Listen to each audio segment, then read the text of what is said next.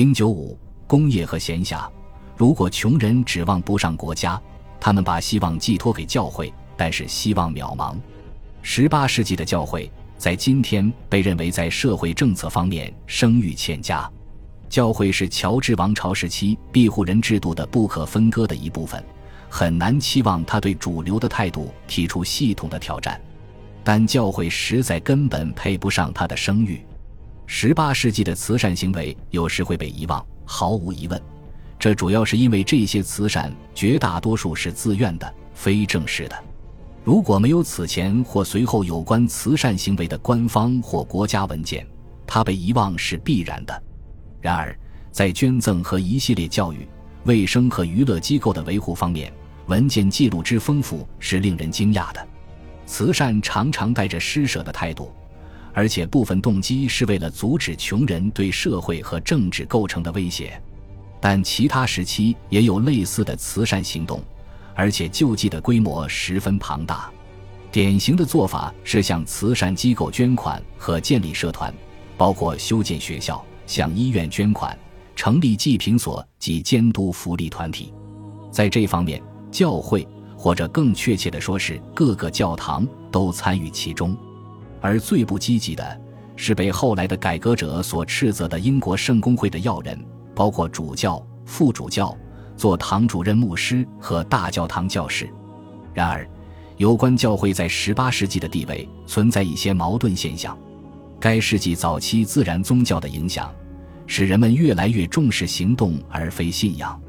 基督徒的行为要表现得像个基督徒，而慈善最能表达宗教热诚。但是，理性的宗教无论多么仁慈，并没有给那些因缺乏教育或智力不足、不够理性的人提供太多的精神慰藉。在自由主义倾向的影响下，所有主要教堂的精神能量明显萎靡不振。由于自然神论者对三位一体学说的挑战，出现了神学方面的紧张关系。受此影响，主流宗教在公众生活中的影响力明显削弱。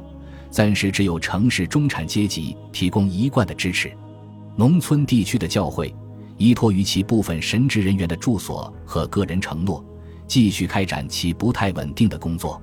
在城镇里，教会倾向于收缩，或者像非国教徒那样去吸引有教养的中产阶级会众，因为他们有能力为贫穷城镇补充教室的俸金、装修或重建教堂。结果是。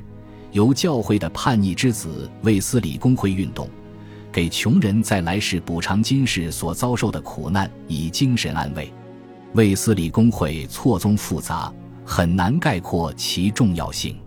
约翰·卫斯理本人就是牛津大学的高教会派观点和政治保守主义的知名学者。然而，对许多人来说，他的影响力似乎表达了17世纪宗教的清教徒精神。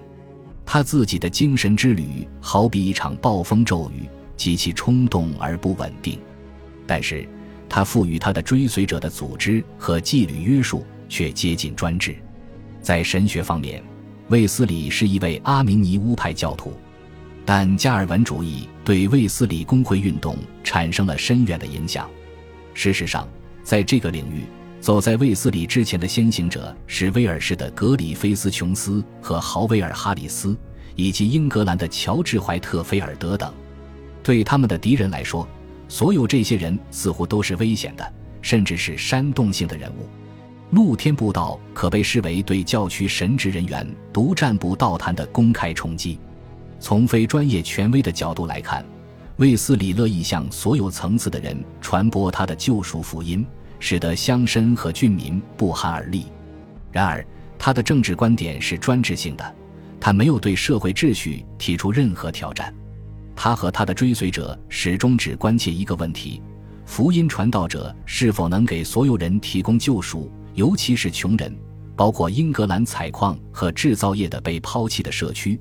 他们往往被更时髦的神职人员所忽略。他的成就可能被夸大了。因为在他去世的时候，虔诚的卫斯理公会教徒大约只有七八万人。然而，他不安分的生活和旅行引起的恐慌和争议，表明了他对乔治王朝社会的影响程度很。卫斯理公会教徒被指控罪大恶极，其中一些指控相互矛盾。他们的传道人既是罗马天主教徒，又有清教徒，既有詹姆斯党人，又有共和党人。他们一方面性虐妻子，另一方面却对他们施加影响，让他们放弃所有肉体的快乐。